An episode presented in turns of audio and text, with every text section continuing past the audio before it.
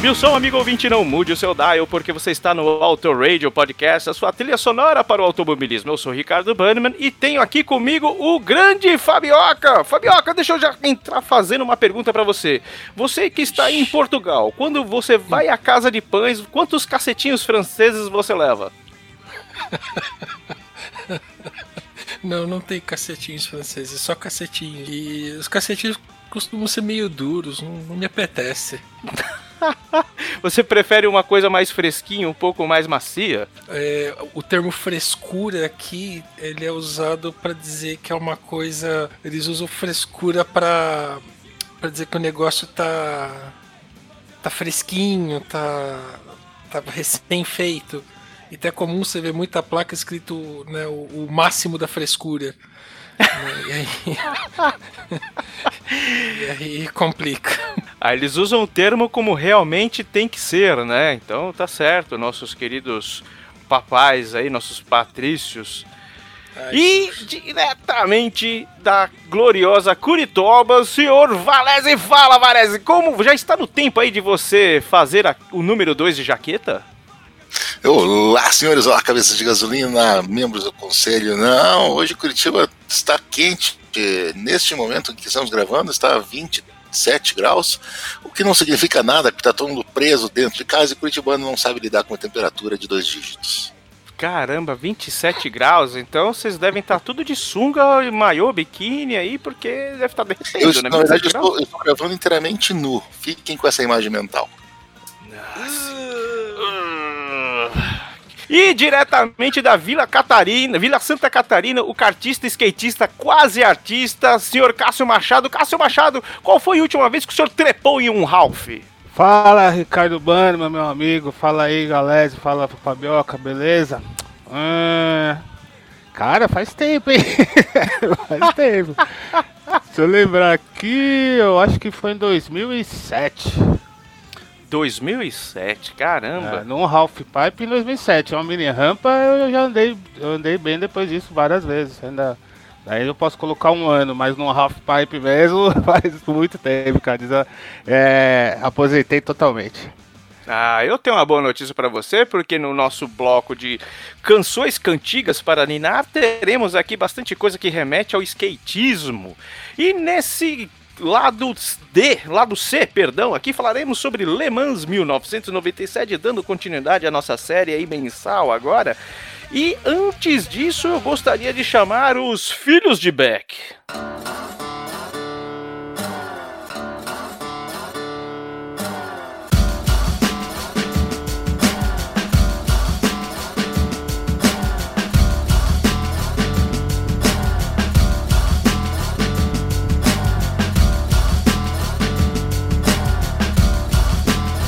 Filhos de Beck. Olá, amigos do Auto Radio Podcast. Aqui é o Matheus Ferreira e eu já venho acompanhando o trabalho do Ricardo Bannerman há algum tempo nesse podcast sensacional que a gente tem que ouvir, mostrar para os amigos, para os parentes, para quem tem mau gosto para música, né? E um dos melhores episódios que eu ouvi foi um que teve a participação do Fábio Campos, lá do Café com Velocidade. Foi sensacional. E hoje, depois de ouvir o Under the Covers número 29, é, você vê que eu tenho bastante episódios para ouvir aqui na minha lista. É, a capa foi sensacional, porque o título Under Pressure e a capa do, do podcast é o Sebastian Vettel é, com uma cara assim, né? Meu Deus, que confusão, que pressão que eu tô sofrendo.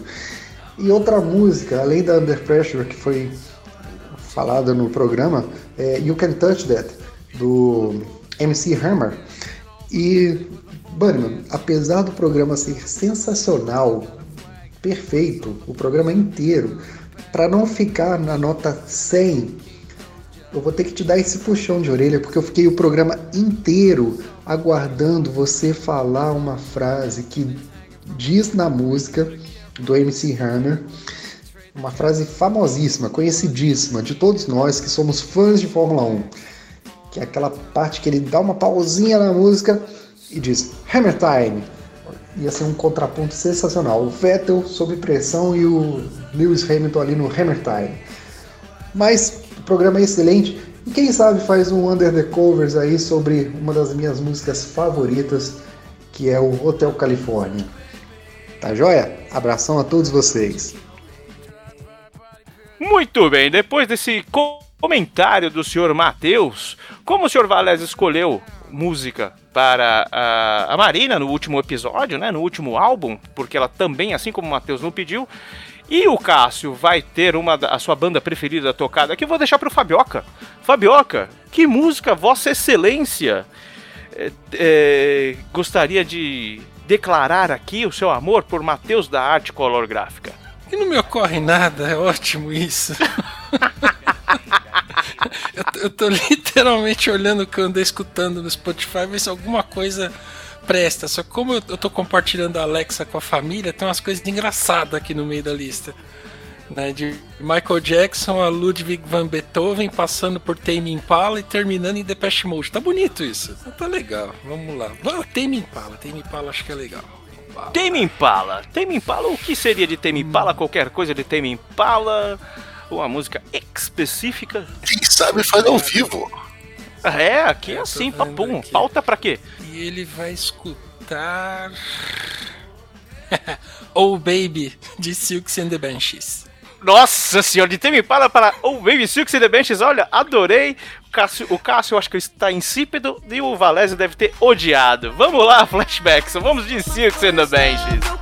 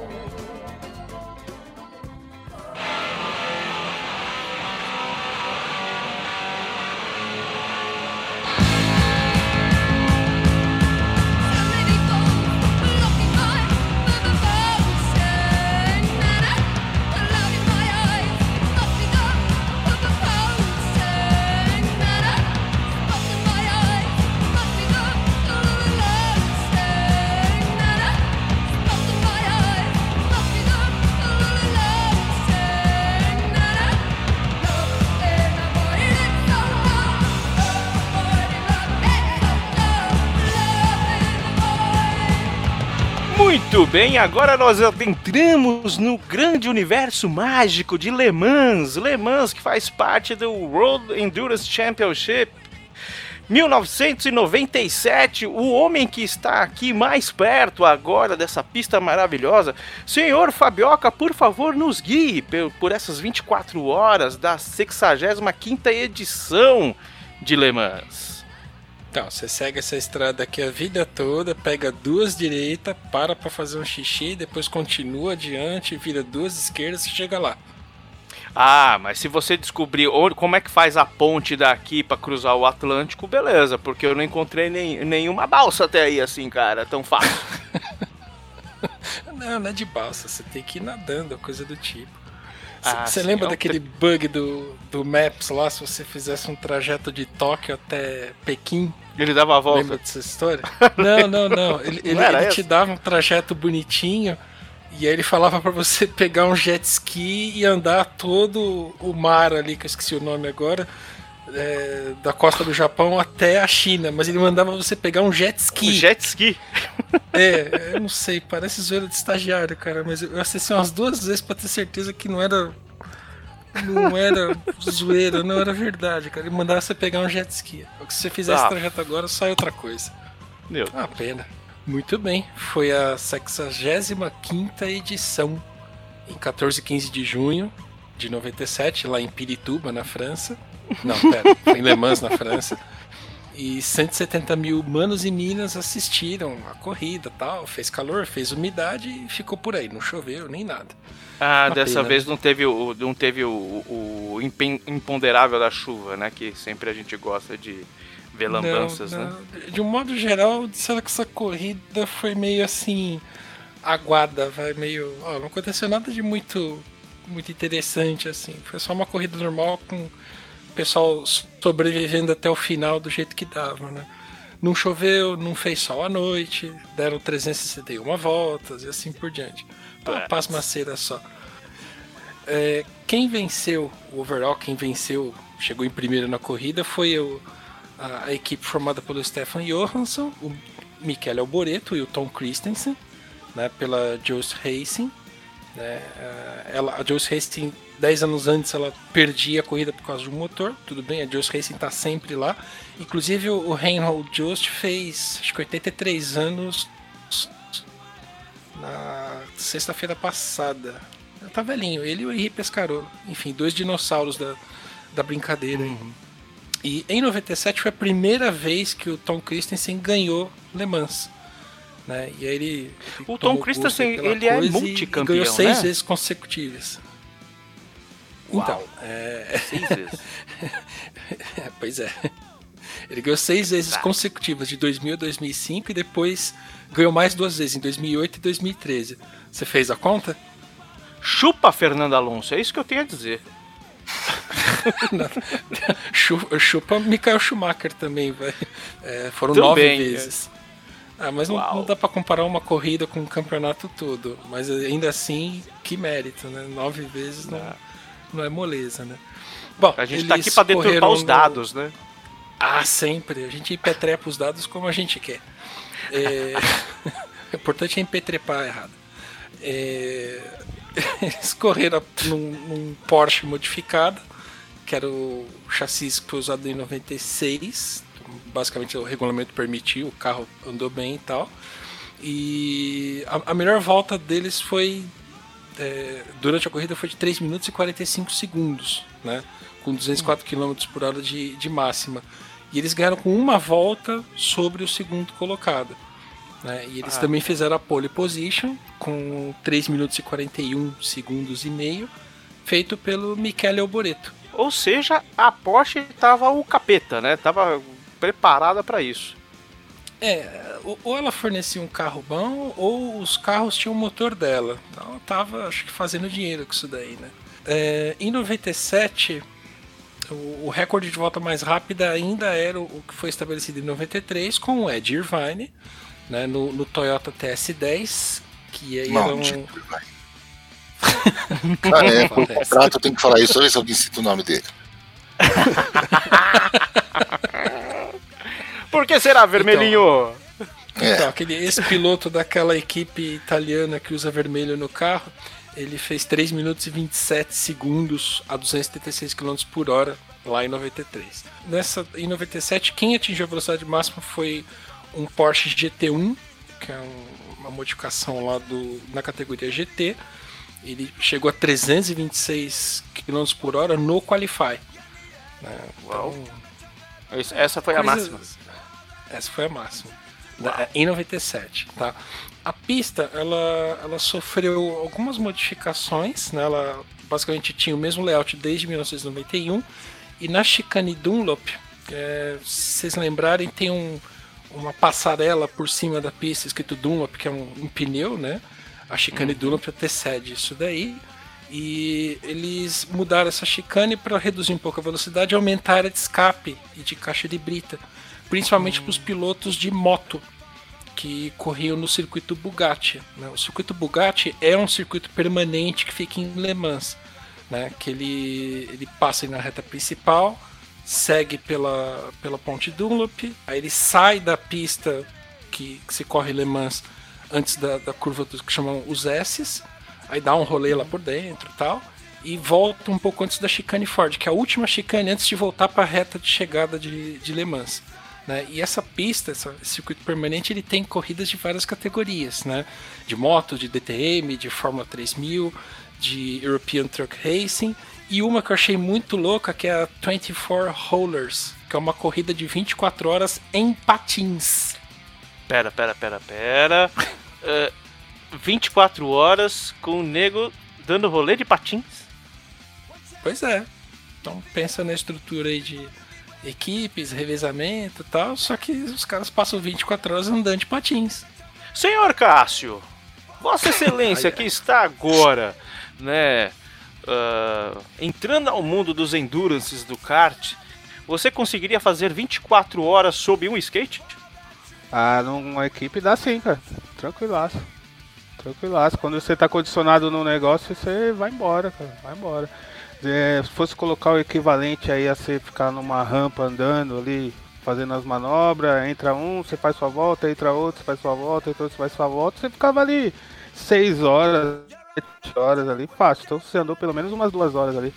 Dividindo com a galera assim, dá. Agora precisa ver o terreno, né? Com patins é meio complicado, né? Porque é isso que eu tô imaginando. Depende do terreno. De skate você também faz, mas puta, que. Tem subida, não tem subida, não sei o que e tal, mas é inusitado, né? Bem diferente mesmo. Os caras malucos. cara.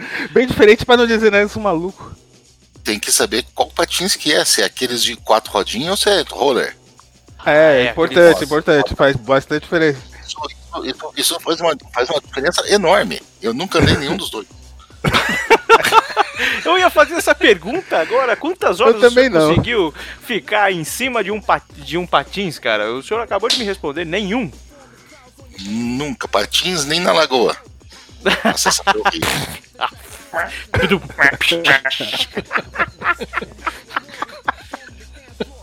Você conseguiria descer uma ladeira sobre um patins segurando um, um, um jack com três pedras de gelo?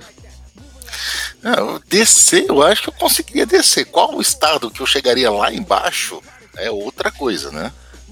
Leva- levando em consideração que o objetivo não é que você não tem que cair. O, o copo tem que permanecer intacto com um líquido precioso dentro, velho. Não, não, não. Daí o líquido eu botava pra dentro primeiro, pra evitar desperdiçar durante a descida. Nada como a lógica de quem tem anos de copo, né, meu querido? E aí, Fabioca, você tava falando que teve alteração na pista, né? No final das contas. Ganhou mais 5 metros. Isso, aí com, com essa mudança aí a pista cresceu 5 metros, foi para 13.605. E eu falei que o circuito Bugatti é permanente porque Le Mans em si é um circuito temporário. Né? Ele, ele é formado quando se fecham várias estradas públicas. Então, se você pegar o desenho da pista lá, boa parte delas são ruas. No dia a dia as pessoas andam por lá, tem gente que mora na beira da estrada e tal. Então, Le Mans, apesar dessa pompa toda, desse, dessa situação toda, né, é um circuito temporário. Puta, imagina lá. Ô tia, tira. Esse final de semana aqui, tia, você vai ter que colocar o seu varal aqui, estender suas roupas do outro lado do quintal, porque aqui a gente vai passar com os carros, beleza? Mais ou menos assim. Eu, Tia, eu tava e ali. passar a noite inteira na janela da tua casa, acelerando. Não, imagina, Valezão, você que curte um churras, né, velho? Você vai lá, né, coloca aquela, coloca aquela, aquela regata lá que você vai sujar de, de, de, de- de gordura mesmo, monta uma churrasqueira, o chinelão tal, pai, os protótipos passando na porta da tua casa, olha que legal, velho. E só, né, mordendo a panceta. Isso ia ser maravilhoso. Vocês sabem que eu vou até interromper agora, eu conheço, nós temos um amigos em comum também, que acho que vocês vão lembrar, mas mestre Marco Massuqueto e sua digníssima esposa, que manja mais de corrida que tudo nós junto, foram para Alemã ah, ano passado, ou retrasado, então 19 ou 18. Eles alugaram um, um quartinho, uma pensão para para dar aquela descansada, tudo não viram nem a cor das paredes do quarto, porque eles ficaram as 24 horas no circuito assistindo a prova. Nossa. Que legal, hein? Isso que é bacana, né? Puta. Eu combinei com um cara aí que em 2000 e quanto, Fabioca? 2030 a gente ia pra Alemãs, né? Estamos juntando aqui as moedinhas pra ir pra Alemãs. A gente combinou aí, acho que no, no- no- no churrasco do ano passado lá do kart lá que iríamos pra Alemãs. Já estamos aqui, eu pelo menos já tô com 4 centavos separado aqui que eu consegui guardar nesses 4 meses de, de pandemia. Mas deve ser um rolê muito Então- louco, né, cara? Então eu já tô mais aplicado que você, já tenho 10 euros guardados. Né? Aí é outro nível, né, cara? Aí é outro nível. É, eu tava olhando uns videozinhos a respeito da corrida de 97 e me chamou a atenção que das propagandas na pista tinham propagandas do Sega Saturn. Alguém lembra desse videogame? Cara, Saturno eu não me lembro, hein? Eu lembro desse videogame aí. Só eu, não- esse eu não tive. É, E nem tinha um coleguinha próximo que teve que pudesse ter jogado. o, o Sega Saturn foi o primeiro, um dos primeiros a ter CD, não era? Ou não? Tô enganado. Da Sega, sim. Da Sega, É? sim. Vamos lá. Nessa, no ano de 97 teve uma, uma causalidade, uma fatalidade, né? Que foi a morte de um, de um piloto francês, o Sébastien Enorat, é, durante um- uma das, das etapas lá das baterias de, de pré-qualify, né? A bordo do, do Peugeot, do WRLM 97. Ele, ele logo depois da, da curva Arnage, aquela de 90 graus depois da Indianápolis e antes do, do retão que termina nas curvas Porsche, tá? É, o carro perdeu a parte traseira, a parte traseira simplesmente saiu do carro e aí o carro voou por cima das, das barreiras de segurança, né, do, do guarda-reio, que fica do lado direito. Mas no que ele fez isso, ele girou e explodiu. Né? E o negócio foi feio. Foi feio. É, Aí o último acidente fatal em Le Mans até então era do, do Joe Gartner, em 86. E infelizmente o próximo acidente fatal seria o de 2013 com Alan Simonsen. né? Não foi no mesmo lugar, tá? Foram em lugares diferentes, mas só para citar aí pilotos que acabaram perecendo aí na, na corrida. Pelo menos Le Mans mata menos do que o, o Tourist Trophy da Ilha de Man, né? Que é muito louco Ah, sim. muito louco, mas, cara, precisa ter bolas de aço pra, pra correr aquilo. Aquele É, de moto na que- Ilha de Man. Sim, ele. Eu, eu não sei, cara. A gente tem, sei lá, o Bruno Shinozaki, que também ouve a gente aqui, e gosta. O, o fim do grid ele ficou especializado agora, focado em, em, em moto velocidade. Talvez ele, ele bata na- no- em mim no que eu vou falar agora. Mas eu acho que todo piloto ele, é- ele tem que ter um quê ali de, de, de, de aventureiro, de se colocar à prova, de flertar com a morte. Agora, esses caras da Ilha de Man, realmente eles são loucos, né? Eu acho que beira o retardo mental. Não sei se vocês concordam, mas é uma coisa assim, meu, você, não, você olha pro lado ali, é guia, guia de rua, normal, não tem. O, É. o cara errou, o cara morre. Né? É. Às vezes pode ter um fardo de feno pra dar uma seguradinha, mas costuma ser parede de pedra em muitos trechos. Parede de pedra ou precipício. Né? Quando você vai campo adentro, você tem né, graminha à sua direita e nada à sua esquerda. Lembra as corridas do, do Speed Racer, né? Que o carro explodia, era, era É do lado da aí. ribanceira. Pô, tá É louco. bem por aí. Ilha de Man, a Targa Florio, que já acho que não, não se corre mais, também é uma corrida bem perigosa. Enfim, vamos, vamos adiante, vamos falar um pouco sobre os carros. Tá? Tinham, tinham vários aí e com, com especificações interessantes. Né? É, de novo, 86 carros se inscreveram e 76 carros tiveram as inscrições aceitas. Ainda assim, é, desses 76 aceitos, alguns não apareceram para a corrida. Né? Ah, eu vou lá, "Ô, você sumiu, pois é, deu ruim, levei minha avó na musculação, sei lá. As equipes acabaram. Essa daí eu, eu sei quem usa. É, as, as equipes acabaram não aparecendo. Enfim. No final das contas, 48 carros largaram e só 17 terminaram a prova. né? Foram quebrando aí ao longo do caminho. E tinham três grandes categorias de né? Os protótipos GT1 e GT2, muito similar ao ano anterior, 96. Mas os protótipos eles tinham três especificações ou subespecificações, enfim, né? Que é os LMP 875, é, 875, 650 e WSC, né? Então assim, esse 875 é por causa do, do mínimo de peso, 875 quilos, né? O motor podia ter no máximo 5.1 litros aspirado ou 3 litros turbo, levava 80 litros de combustível e tinha no mínimo 4,6 metros por 2 de comprimento e largura. né? Aí a categoria 650 também, é um peso mínimo de 650, é, motor 3.4 6 cilindros aspirado ou 2.0 de 4 cilindros turbo, é, 80 litros de combustível, as mesmas dimensões do do do LMP 875? 875, isso. E curiosamente, nessa categoria nenhum carro acabou correndo. Né? É, dois carros apareceram na, na lista. é, desculpa, dois carros é, se inscreveram, um não apareceu e o outro era o Peugeot que matou o francês agora há pouco. É, já, agora já sabe porque que o primeiro não apareceu, né? É, o cara falou, meu, é cilada, Bino, né? Então, dei uma escapou o fuçada, gato, não falou, não. O significado de perder a traseira foi redefinido com esse cara aí, né, esse francês. Né? Porque, pelo- ele perdeu a traseira mesmo, mas não foi porque É. escorregou. Não, o, o carro desistiu do DRL dele, enfim, deixa pra lá. E aí a outra categoria dos protótipos é o WSC, é, que na verdade é uma, sei lá, uma corruptela para World Sports Cars, que são as mesmas especificações do 875, mas os motores não podem ter turbo e os freios não podem ser de material composto com carbono. São freios, obviamente, muito mais eficientes e tal. E disco de freio com fibra de carbono apareceu no Concorde em 1972. e aí um tal de Gordon Murray levou isso para Fórmula 1 em 76 na Brabham. E Olha depois virou só. padrão. Agora todo mundo usa isso daí, porque o negócio é forte, segura bem o Pra calor. parar um esse tipo Concorde, né, irmão? É, WS, o cara ô, muito- Fabioca, Falei. esse WSC aqui era tipo pra evitar que os boys do 875 colassem na prova, né? Pra ter uma categoria separada, né? Então, na verdade, eu acho, acho que era pra deixar os gringos poder participar com os carros deles, entendeu?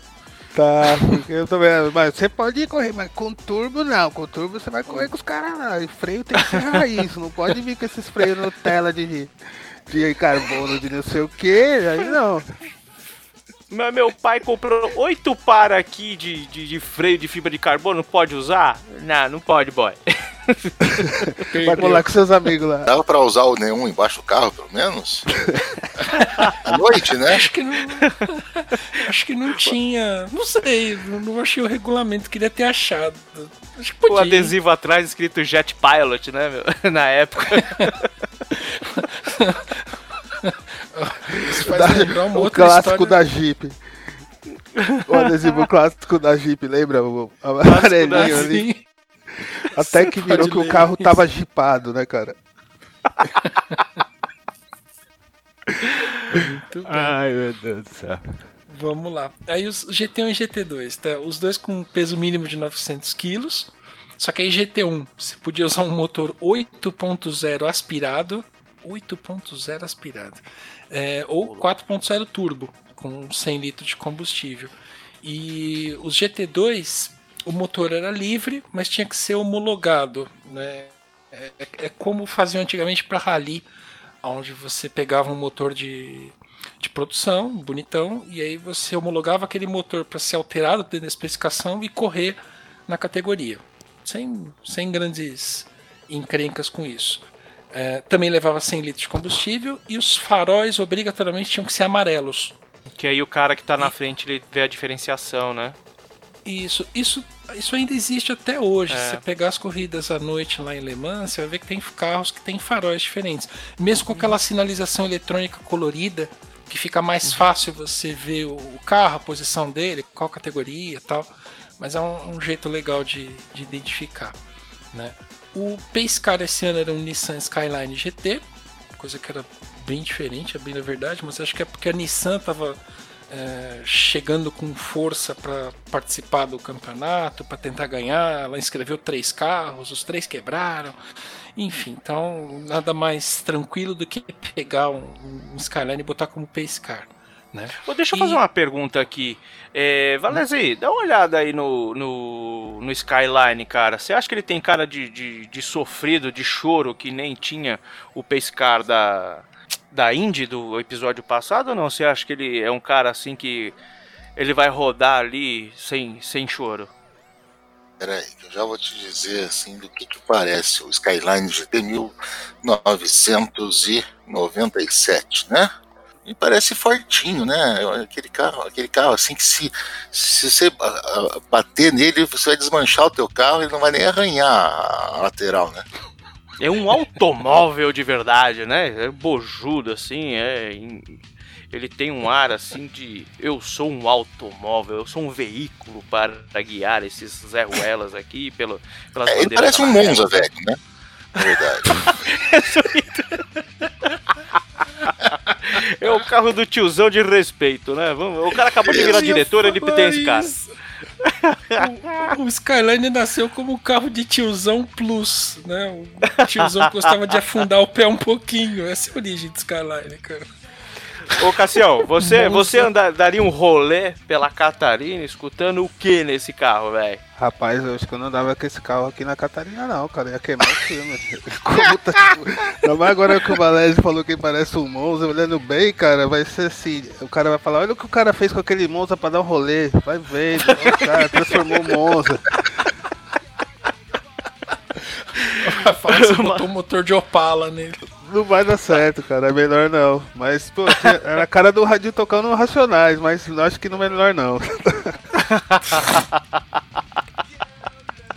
Vamos lá, tá falando dos carros, tinham vários carros diferentes, né? Tinha um monte de McLaren F1, é, foi um- um- foram bons anos aí para McLaren vendendo F1 para essas corridas, né? Porque muitas equipes estavam usando. Se eles parassem de pegar fogo, ajudava bastante, né? É, tinha um Porsches, tinha um Nissan. Não, continua sendo um puta carro, eu amo esse carro. Só que, cara, o que pegou fogo não foi fácil. Era uma areia, praticamente. Uma McLaren Maré. Maré. Nossa, cara, eu fiquei com o maior medo. Eu passei, né? Passei do lado de uma areia hoje aqui, fiquei mal preocupado. Nossa senhora, aqui, o Talibã tá atacando o, o- o Braga aí agora, velho. Então, cara, eles, eles devem manter as bases todas preparadas, entendeu? Tinha sempre um veículo posicionado para qualquer ataque. Oh, que... Tá louco. Vamos lá. Tinha os Vipers, tinham Panos, que se inscreveram aí. é, a gente vai falar mais pra frente. É, tinha o Ferrari, mas só o motor e o nome, porque o chassis era da Lara. Aí não sei exatamente como é que foi essa história. Se a Ferrari emprestou o nome é, para ir como se fosse um carro Ferrari, mas enfim, não era um Ferrari Ferrari mesmo, né? Tinha um Lotus, tinha um Lister com motor Jaguar, tinha um- o Mustang modificado pelo Salim, que é um, um gringo que tem nome de, enfim, turco, bom, sei lá, deixa quieto. É, tinham Corvettes e, e, e outros, né? E tinha um Mazda, que acabou terminando em 17 mas ele tinha um motor rotary, um motor é, Wankel, né? De quatro rotores. Por acaso, o mesmo motor que ganhou Le Mans em 91. no Mazda 787B, outro puta carro legal. É, só que esse carro, esse motor, ele foi banido no ano seguinte. Então eu, eu fiquei sem entender por que, que deixaram ele correr de novo, né? Não sei. Aí, sei lá, foi, foi lobby da galerinha lá de Stuttgart coisa do tipo. Mas tudo bem, o carro não, não andou muito bem. Ele ficou quase três horas na garagem, enfim. Tipo, Aí, irmão, quanto você quer pra liberar o bagulho aí? Ah, tipo, ah, três ampolas aí, tá certo. Aí, pff, É, cara, liberaram eu- pra correr. Eu, eu acho que eu sou muito ingênuo, eu começo a enxergar umas coisas e falo, isso aqui é tapetão, amigo. Isso aqui é tapetão. Né? Que nem aquela, aquela montadora de carros né, na, na Itália com a cor vermelha, ela também tem uns tapetão nervoso aí. Mas deixa quieto, essa, essa é outra história. É, esse ano. Beijo, Valézio. Opa! É, é, eu, eu tive um Mazda, sabia? Já? Falando em carro de tiozão. Sério? É mesmo? Da hora. tive E aí? um Mazda, um Mazda em, em 2002, eu acho 2003. Qual que era? um- Não era um Miata, era aquele outro que era carro tiozão mesmo, bem sedanzão. E você sabe onde que é a sede da Mazda? 626. Não, ele tinha um nome. Era tinha o Miata, mas não, não, não era o Miata. Bom, depois eu vou, eu vou lembrar. Mas sabe onde é que fica a fábrica da Mazda? Não, ninguém sabe. Não querem me responder, estão dando Não. tempo. Não, não, eu não sei. Fica em Hiroshima, no Japão. Ah, Ah, ah, sim, sim, sim, sim. A base é Que lá. bacana. Pô, bacana, legal, né, cara? Mostra que, que puta, a gente tá falando aqui. E- O, o acidente de Hiroshima. O acidente, né? O bombardeio em Hiroshima não tem seis É, anos. os caras jogaram o negócio lá. Pois é. Caiu. É legal que, meu, tem a empresa, né? O, o- lógico, hoje o Japão baita potência, né? Mas é legal ter uma sede de uma empresa tão importante quanto a Mazda lá, né? Que legal, show de bola. 97 foi o ano que os carros da, da Panos, do Dom Panos, americano, né? Estrearam em Le Mans, mas eles não deram sorte. Estre- Escreveram três carros, os três abandonaram a prova, né? E se vocês olharem fotos, é- eram carros esquisitos, porque a posição no cockpit era, era bem para trás. Então dava, dava a impressão. Eu? Cara, se aquele carro lá era o Monza transformado, esse daqui é um carro que é mal nascido e mora em CEP ruim, cara. Você tá falando, o Panos? O Panos, que carro medonho. Mal nascido. E mora em CEP ruim. O cara aceitava noite traseiro desse carro aqui, então, Fabioca. É, era a impressão, que era bem recuado, né? Eu, eu olhei pra ele e falei, nossa, isso aqui é um MP Laffer achatado. Isso aqui é o protótipo do Batman do desenho, cara. Eles viram. Vi, protótipo não, foi em 97. Já tinha aquele. Lembra aquele. aquele o Batmóvel do Batman lá do Animated Series de- do começo dos anos 90? Que ele. o- É. O, o, o cockpit dele é lá atrás, né? A, a cápsula de sobrevivência, vamos dizer assim, é lá pra trás. E tem aquele puta daquele nariz de turco, né? Que vai lá na Pajaraca, são 3km de, de, de frente. Eu acho que foi. foi, é, o foi inspirado carro nisso cruza aí, né? chegada a determinada hora e o piloto chega três minutos depois, né? Como de pintar o bico do carro. Olha, os, os ouvintes americanos que nos perdoem, né? Mas é, é por isso que temos NASCAR, né? Uma grande categoria nacional. A Indy, uma grande categoria nacional. Porque chega na Europa, os caras fazem um negócio desse, né, irmão? Pô, pelo amor de Deus. Qual foi o último piloto relevante americano que nós tivemos numa grande categoria? O Scott Speed. Olha, Scott Speed. né? O cara que de Speed não tinha nada. Oi? Ele deu lugar pro Vettel, né? Foi com a saída do Scott Speed que o Vettel entrou na Fórmula 1. É, já temos uma grande contribuição pra Fórmula 1, cara. O cara deu lugar pro É, Vettel. pois, pois é, você deu lugar, né? Esquentou o banco e falou: ah, vai lá, alemão. É, eu acho que o último americano de, de nome foi o Andretti, né? Ah, de nome acho que sim. Né, Teve o, o Will Stevens na Fórmula 1, que foi o primeiro carro de Fórmula 1 que eu vi andando de verdade. Andando assim, né? Se aquilo lá ia andar. É, mas, putz, ele andou um ano, um ano e meio, sei lá quanto. Eu acho que É, talvez. Aí a gente não. É difícil saber se, se é pela capacidade dos pilotos ou se pelo foco deles ser nas corridas internas deles, né? Na Indy, na NASCAR. Os caras talvez não se interessem tanto por Fórmula 1. Mas é, realmente tem poucos americanos, pela quantidade de pilotos americanos que você vê que tem, né? Tantas competições que eles têm e tudo mais, é, são poucos que você vê ir na Fórmula 1 e quando vão não se destacam, né? Lógico que a gente sabe que depende muito da equipe que você tá e tudo mais, mas você não vê ninguém ali galgando a carreira, né? Entrando numa equipe fraquinha, depois indo para uma intermediária, daí o cara mostra que é bom e uma grande chama o cara. Você não vê americano fazendo isso, né? E o Andretti, que o Valésio citou, tem sangue italiano, né? Então, É, que é mais ou americano menos. mais ou menos. Mais ou menos. É, ele nasceu na Itália, né? Oi? O Andretti nasceu na Itália. O Andretão foi, né? Ele foi para os Estados É, Unidos, né? É, depois ó, os pais dele migraram, né? Você vê que aí, né, é aquele esquema, né? Mete a mussarela, mete a calabresa e aí vai. Bom, a gente vai perder nossos fãs americanos, mas se foda-se ele. Aqui o basta. Ah, tem dois downloads de lá, deve ser brasileiro, cara. Ah, daí o cara vai até gostar, porque eles estão metendo pau no- nos caras que estão fudendo ele lá. Pode crer. Chega de falar de carro, vamos falar de piloto. É, vamos falar dos brasileiros primeiro, né? Nelson Piquet estava lá, junto com J.J. Leto e Steve Soper, correndo pela BMW Motorsport num McLaren F1 GTR. Mas aí eles não, não conseguiram concluir a corrida. Na- tiveram um acidente na volta dos 236. Estavam com 17 horas de corrida, né? Então acabaram saindo. É, e ele terminou em oitavo lugar no ano anterior com o mesmo carro, é, só que eram coleguinhas diferentes. Ô Fabioca, explica isso aí. Equipe BMW, mas carro McLaren. É porque o motor é BMW. Hum, e o Aí tá, a BMW se inscreveu na corrida com, com o McLaren, mas porque usa o motor BMW. Esse motor foi feito especificamente para esse carro. Quer dizer, Ah, ele, tá. ele veio de um outro, um outro motor que eu não lembro agora, mas ele foi assim, é, sob medida, tailor-made pro McLaren F1. né? A McLaren tinha pedido para a Honda para fazer o motor do, do McLaren F1, a Honda não quis. Aí falaram, bateram na porta da BMW, a BMW juntou seis alemão e falou: vem cá, esses daqui vão fazer para você. E fizeram, puta motorzão. Legal. Enfim, então é, a equipe é BMW é, por causa do motor, mas usam um carro McLaren sem, sem problema.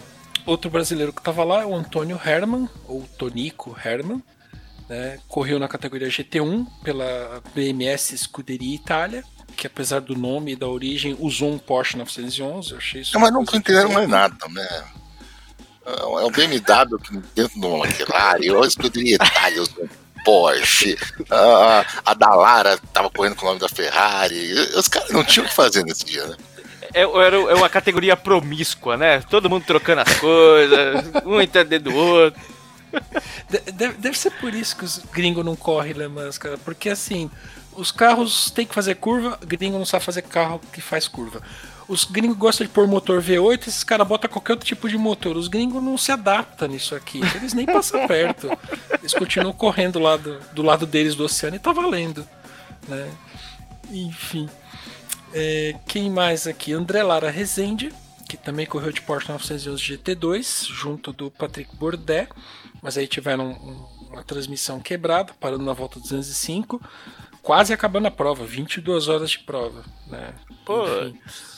Ah, o Thomas Erdos, né, que correu de Porsche, não, não correu de Porsche, era um Lister, né, um carro inglês, que quebrou o câmbio, parou na volta 77, já com 10 horas de, de corrida, né?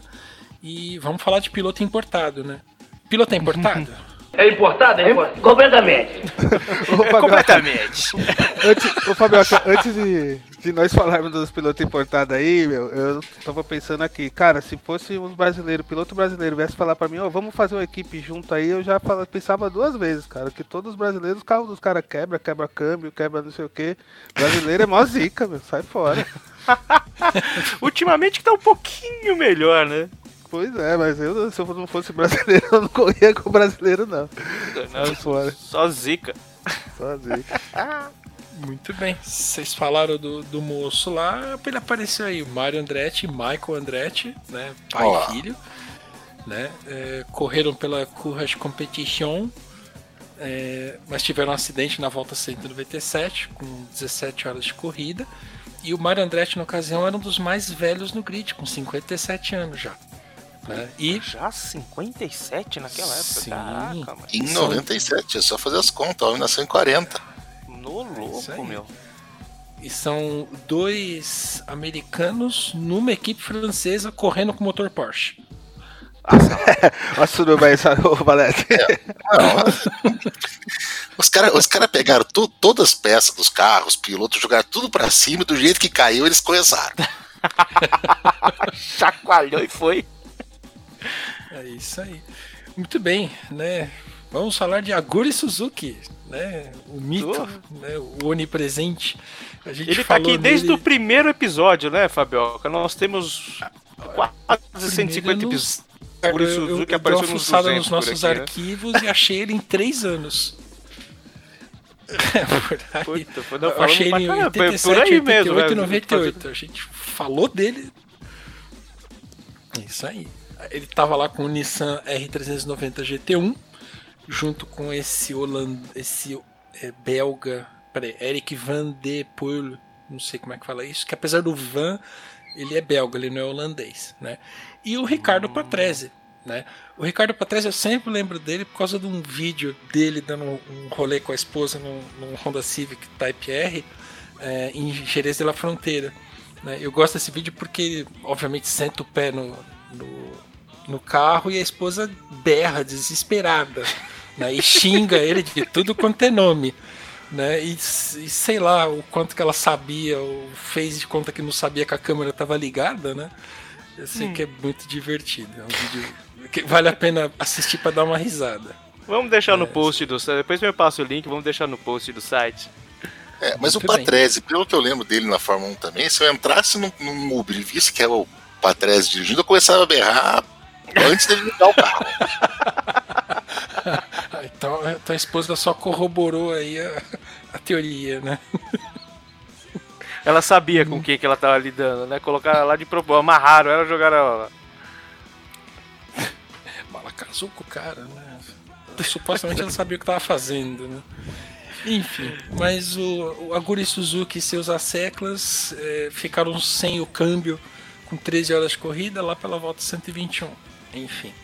Eh, um outro cara que estava lá era o, o Drift King, né, o Sr. Keiichi Tsuchiya, correndo no McLaren F1 GTR, mas que bateu na volta 81 com 7 horas de prova. Ele bateu na entrada da Tetre Rouge e se você pegar. é, se você olhar lá. O, o- oh, caramba, se você assistir um videozinho lá falando sobre a corrida, é, eles rodam e raspam o carro naquela curva pelo menos umas três vezes até o momento que eles conseguem bater de vez e, e parar o carro.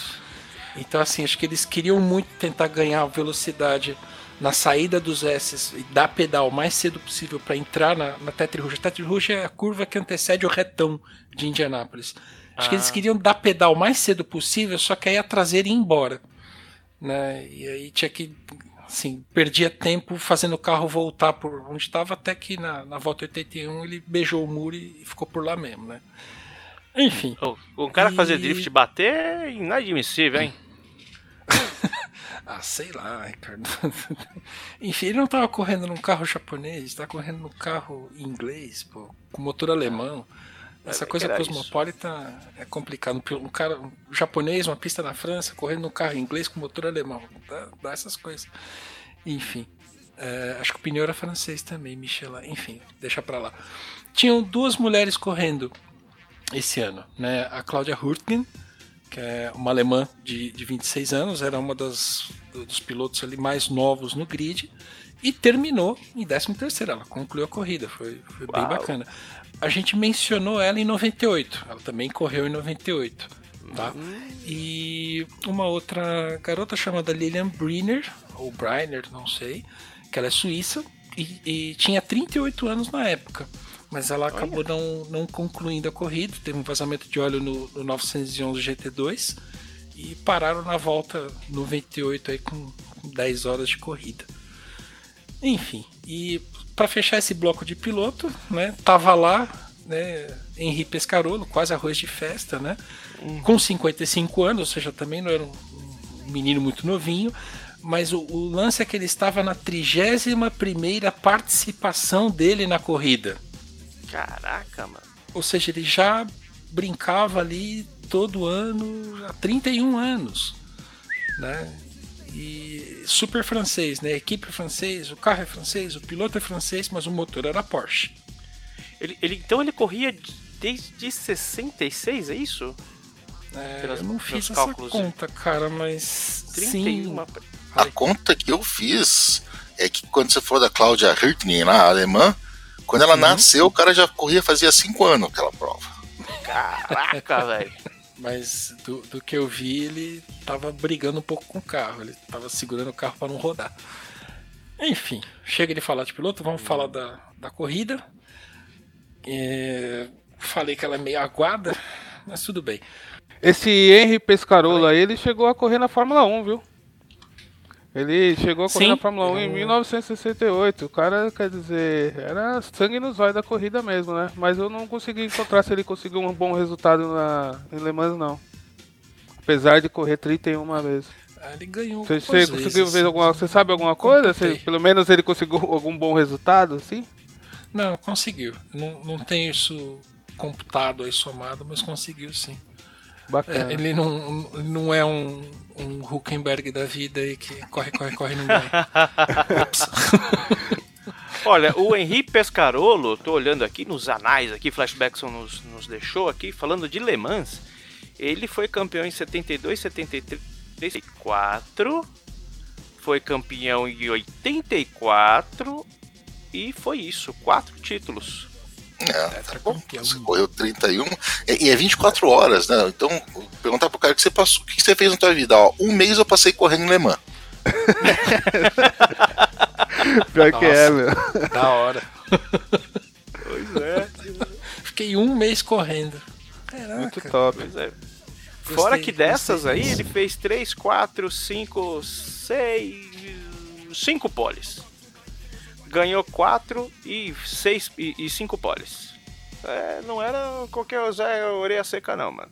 Mas eu também, depois de 84, não ganhou mais nada, mas teve resultados aqui relevantes. Aqui, oitavo, é, sexto, sétimo, nono. Pra 24 horas tá ótimo, né? Tem que ver que em 84 ele já tava mais ou menos tiozão, né? Porque ele é de 42. Então, né? pois é. Em 84 ele já tinha mais de 40 anos e Ele- tava ele correndo já aí, sabia- né? Eu já sabia até quantas folhas tinha em cada árvore lá, né?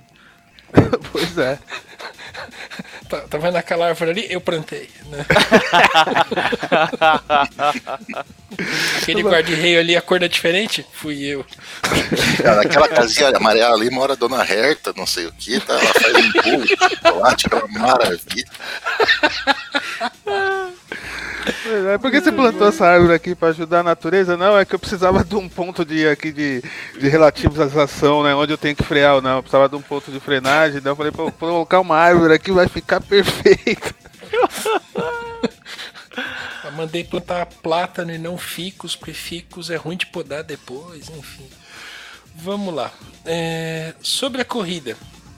O grid de largada tinha uma configuração diferente, onde os protótipos ficavam do lado esquerdo e os carros GT ficavam do lado direito. E não me pergunte por que era assim. Eles usaram isso dois ou três anos e depois não usaram mais. Sei lá, por cargas d'água. Deve ficar mal muvuca. Ou uma linha passa reta, a outra demora mais. Sei lá. Né? Uma novidade aí nessa, nesse ano foram câmeras on-board nos carros. Dessa vez tinham muitas câmeras on-board nos carros. E interessante ver que hoje em dia esse é meio lugar comum, né?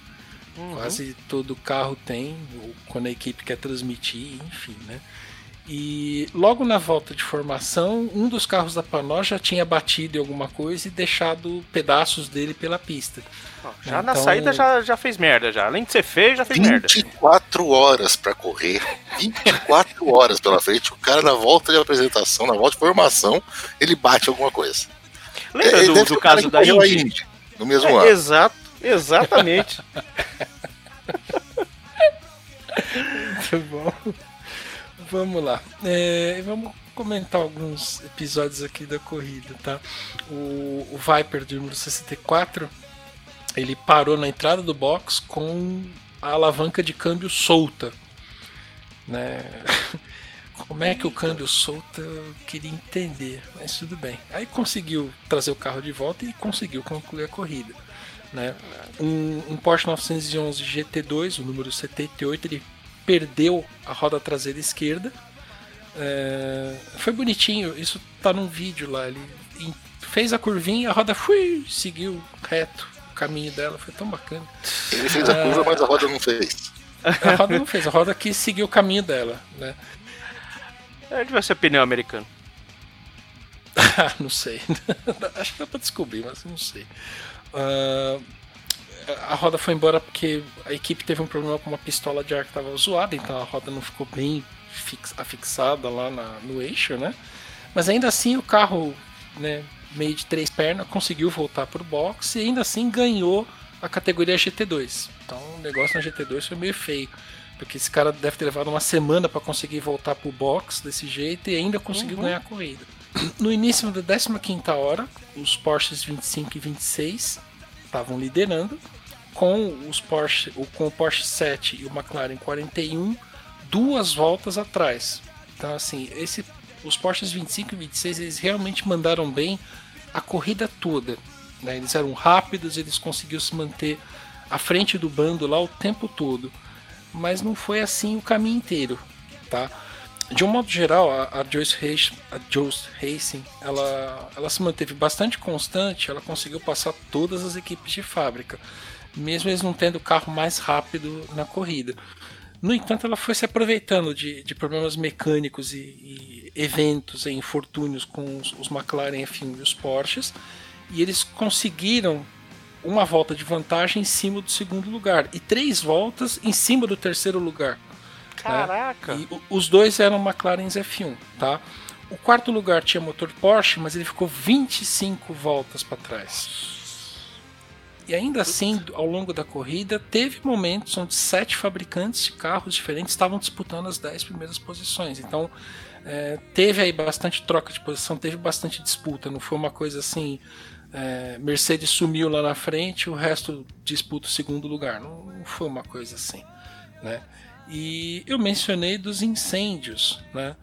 Então, por exemplo, os carros, os Porsches número 25 e 26 estavam liderando, mas aí o Porsche número 26, que foi pilotado pelo Yannick Talmar, é, e o McLaren F1 GTR número 39 eles pegaram fogo no retão de Le Mans, na Ronaldieres, né? Perto Nossa, do, não da foi nem, curva do fim. Não foi nem pancada, eles estavam andando e pum.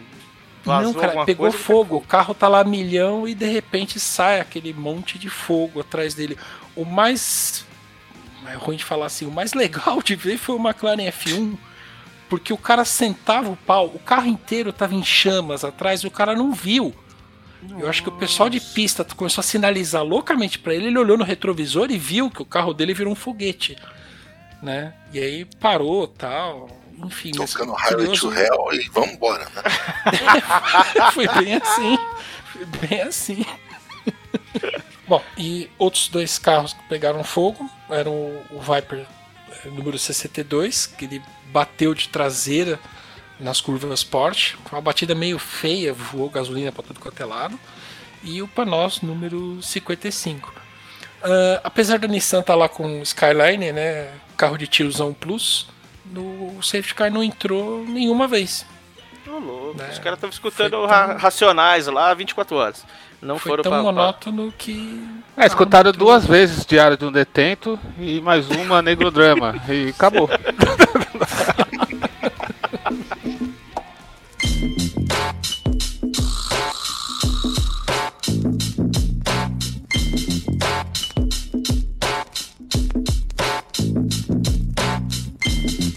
vamos fechar isso aqui. Não, foi lá uma corrida muito boa. É, no sentido assim, não teve grandes disputas, grandes dramas ou, ou, coisa do tipo. Os fãs sempre gostam das corridas, independente do, do que role ou não. Eu acho que tá lá também assistir é, é sempre bacana, né? Ela teve lá seus, seus momentos dramáticos, né? Suas rodadas, acidentes, incêndios, quebras tal. Mas isso daí é, é, o resultado da ação em cima da, da matéria da coisa que as corridas são feitas, né? Os pilotos e os carros. Então, Quando que o safety car entra na pista se teve incêndio, batidas, carro que perdeu roda e os caras não entram, só se morrer alguém, assim, como que é o Então, negócio? a, a princípio a direção de prova não julgou necessário colocar o safety car na pista. Então, é, não deve ter ocorrido nenhuma batida severa onde voasse, por exemplo, detrito para todo lado e tivesse que entrar a galera para varrer lá a pista e aí com isso você tinha que botar todo mundo atrás do safety car para garantir que o bloco andasse na velocidade correta, no caminho correto, esse tipo de coisa. Ou os franceses doidão catou as vassouras e saiu varrendo lá, olhando pra pista pra ver se não via ninguém. Que é o mais provável, né? Em 1997 ainda, se bem que as- já era, a segurança já era diferente de antigamente, né? Mas mesmo assim, Isso- eu acredito que os caras estavam nem aí não. Isso na NASCAR na década de 80 e 90, eu tenho certeza que era desse jeito. Né? Assim, tinha, tinha assistência, os caras botavam o carro, sinalizava e tal, mas o, o Bill que varre o chão lá não se incomodava muito não, e passar correndo com a vassoura olhando pra ver se vinha carro. Agora, o, o, o Fabioca falou do, dos os fãs gostam só o fato de estar lá, tudo e tal. Cássio, você imagina o tamanho da torre de copos numa corrida de 24 horas? Rapaz, eu vou te falar, o tamanho dessa torre aí ia ser tipo a torre do Senhor dos Anéis ali, viu, cara? Que você vou, vou te falar, porque se uma corridinha de uma hora a gente fez uma torre daquele tamanho, imagina uma de 24 horas. Isso que a gente ia ficar umas 30 horas no autódromo, né? Imagina, meu Deus. Torre. Torre. Torre. Torre. Torre! Torre.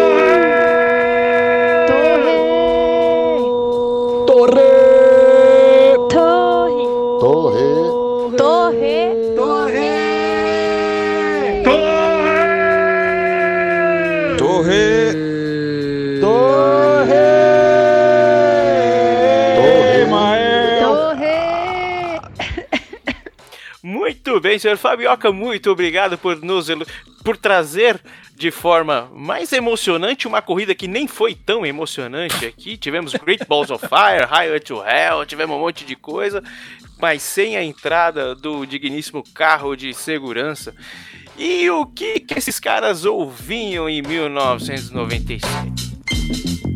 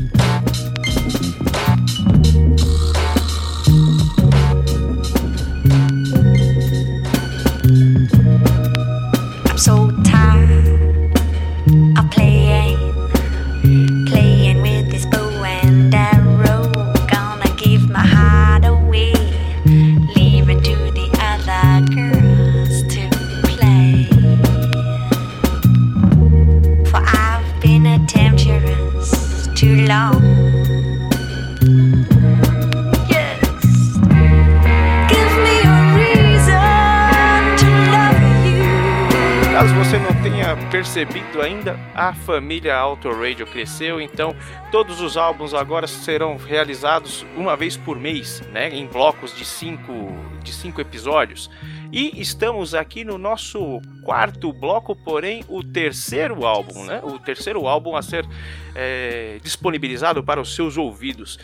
E esse bloco em específico é um pouco mais, vamos dizer, pegado, né? Mas começamos de leve, de leve para dar aquela aquele tom agridoce. Potishhead. Potishhead, para quem não conhece, é um som bem, é, como que eu diria? O senhor, senhor Fabioca, o senhor conhece Potishhead? Tem algum algum rótulo que a gente poderia dar? Não um rótulo que a, que a mídia dê, mas um rótulo por Fabioca por Fabioca. Cara, di- difícil por isso daí, porque quando, quando me explicaram que isso era trip hop, eu falei, ah, faz sentido, tem uma levada do hip hop, mas tem uma vibe diferente, tem um groove diferente. É, trip hop serve, então, cara, não tem um termo pra falar. E eu gosto da banda, eu tenho dois discos deles. Eu tenho o primeiro Uau! e tenho o, o ao vivo de Nova York deles. E Ah, tava é. conferindo antes da pauta e, putz, os caras não fizeram nada desde depois de 2008. Então, pararam no tempo, mas a banda ainda consta como ativa. né? Se olhar lá na Receita Federal, o status é ativo. Não contava com essa, hein, Bunnyman? Poxa, não, na verdade eu já tô ligado, mano. Tudo que é bom o Fabioca ouve, velho. Quer dizer, nem cara, tudo. Ah, tá. Eu vou ficar aqui inquieto aqui porque eu sou novato. Novato. É o Eu- Hulk. Olha, é o Rook. Cara, o, é, esse é um álbum que o Valese provavelmente vai odiar, né? O segundo álbum deles, né? Então o primeiro foi de grande êxito. Teve, um, acho que talvez o maior single aí, tal- talvez o Fabioca possa até me corrigir se não for. É, Dummy era o nome do primeiro álbum, né? E tinha um som chamado Isso. Glory Box, que fez um Uhum. baita. Foi, foi trilha de comercial tal, né? E foi produzido por eles mesmos, né? Chegou no segundo, lá, no segundo lugar do, do UK Charts, né? Fez tanto sucesso quanto o primeiro e, e fez a Universal lançar o- uma, uma segunda prensagem aí do, do, do Dummy, né? O primeiro álbum, né? É, e ele ficou mais introspectivo, segundo o Body Walters lá do New Music Ex- Express, mas também é, perturbador. Você que ouviu, Fabioca, você sente tom perturbador no, nesse álbum do Potterhead? Álbum este que leva o nome da banda, né? É o homônimo. Olha, perturbador, não, mas ele- a, a vibe deles é meio pra baixo, né? Eles não. Não é uma coisa alegre, não é uma coisa que. que te põe pra cima, é um negócio meio. meio down mesmo. Tanto que às vezes eu ouvia eh, alto, não alto, né? Eu ouvia em casa, mas não em fones de ouvido, né? E era comum a, senhora Fabioca falar, ó, para de ouvir isso daí. Né? Você não vai dormir de noite. Não, não, como diz, olha, eu, eu já cansei dessa música. Você já ouviu, né? Que nem as minhas escutadas de Rush anuais, que eu passo quase um mês ouvindo Rush, né? Que aí eu, eu- o mês termina quando ela fala chega. É, mas ele, ele- é mais, mais pesadão, ele é mais, sei lá, esquisito. No gosto. ar. Esse é o termo que eu queria achar. Talvez, né? No ar, no ar cai bem, cai bem. Dois clipes de músicas desse álbum são todos em preto e branco. Tudo em preto e branco. E esquisito. Enfim. É, no ar. Nunca, nunca ouvi, vou, vou até ver. Eu acho que, eu acho que o, o Glory Box eu cheguei a ver. Ele é esquisito. O, Agora o Glory Box, é, a música ela foi sampleada por algum, algum. alguma banda de rap, não sei se foi o Racionais. Teve alguma banda de rap brasileira que sampleou Glory Box. Senhor, senhor Cassião, o senhor já ouviu Potterhead? Teve curiosidade? Não, nunca ouvi não, cara. Já ouvi falar, mas nunca ouvi a música deles não. Mas como o Fabioca falou aí, pelo que o Fabioca falou, acho melhor nem escutar que eu quero dormir à noite. Não, é, não, não é assim, não é assim. É só. Só não tem um, um humor bom, não vai te jogar pra baixo, não vai te pen- fazer pensar em cortar os pulsos. Não, não é isso. É só um negócio mais pesadão, mais. Não, não alegre, vamos dizer assim, não alegre. Não, ale- não é triste, é não alegre. É, um- é um, é um estilo que eu gosto bastante de música pra suicídio. Bastante. Nossa senhora. Valezão, o senhor colocaria no seu, na sua playlist de churrasco? Eu nunca tinha nem ouvido falar nesses caras. Eu vou ouvir essas músicas agora, mas eu também tô, tô, tô achando que não vai ser minha praia, não, viu? Agora, se não é um som pra cortar os pulsos tal, pra você ficar triste, já é bom porque não é Echo in the Bunnyman, né? Então já deve ser melhorzinho. Ordinário. Ordinário. Próximo Ruário, depois que acabar esse DC, vai ser do Eco, o senhor que vai narrar. Tá fudido. Vixe, Maria. Ave Maria, não, não. maligna, né? Você prefere tomar Itaipava em Interlagos, né, cara? Melhor. Olha, Belo Horizontino até. Ô, louco! Ah, Muito bem, então vamos colocar um pouco mais de barulho nessa sequência aqui. Os alemães do Rammstein lançavam seu segundo álbum, né? A banda que estava lá em ascensão fez um- uma bela estreia, né? E foi produzido pelo Jacob Hellner e o próprio Rammstein. E um, uma, um, um lance bacana é que cada capa, para algumas versões, a capa era diferente, mas com um dos membros, cada um dos membros em posição de tortura. Então a mais, a, a- a mais divulgada é o vocalista lá com um monte de. eh, de arames, né? Arame farpado tal, meio como se fosse uma coisa meio sadomasoquista tal. E eles eles estão bem chegados ali. A, a música do demo mesmo, vamos colocar. Colocando o rótulo aqui sem, sem ser comercial, eles fazem uma música do demo mesmo. Tanto que eles têm até um vídeo que é, é pornô, cara. É eles transando com um monte de prostituta, é uma coisa louca. Esses caras são doidos por natureza, né? E lançavam um álbum de nome, me desculpem, senhor Franklin Weiss aí, que é nosso alemão cativo aqui, é eu acho que é isso, é assim que se Sensut, é o nome do, do álbum. E tinham, do- foram dois hits que a gente pode extrair desse álbum aí. Angel, que teve música, teve versão em, em- em inglês e em alemão, e do Rast, que depois de algum tempo, alguns anos, dois, três anos depois, foi fez parte da trilha sonora do Matrix. É, senhor Cássio, Rammstein é um som que o senhor curte? Olha, Rammstein eu, eu gosto de algumas músicas que faz eu lembrar a minha infância. Que quando eu era pequeno eu escutava as músicas em inglês e não entendia porra nenhuma. E só ia pelo barulho mesmo, e vamos que vamos, se eu gostasse do estilo, aí eu escutava. Porque não entendo picas de alemão, mas eu acho algumas músicas bem legal. É, bem mais pelo clima que elas proporcionam, né? Tipo, o clima pesado, soturno, aquele vocal gutural, assim, eu acho muito legal. Eu gosto de Mas tem umas músicas que são muito chatas, então assim, não é um. Eu não posso você falar assim, ah, fala um álbum legal deles, eu não sei. Ainda Uhum. mais hoje com os negócios de aplicativo de música, né? Que você coloca lá e você mal sabe que álbum que é. Se você não olhar pro aplicativo, se não tirar do bolso o celular, você nem sabe a capa do álbum. Tem várias músicas deles que eu gosto, mas tem algumas que são muito chatas também. Agora não Ah, sei é? qual delas estariam nesse álbum aí.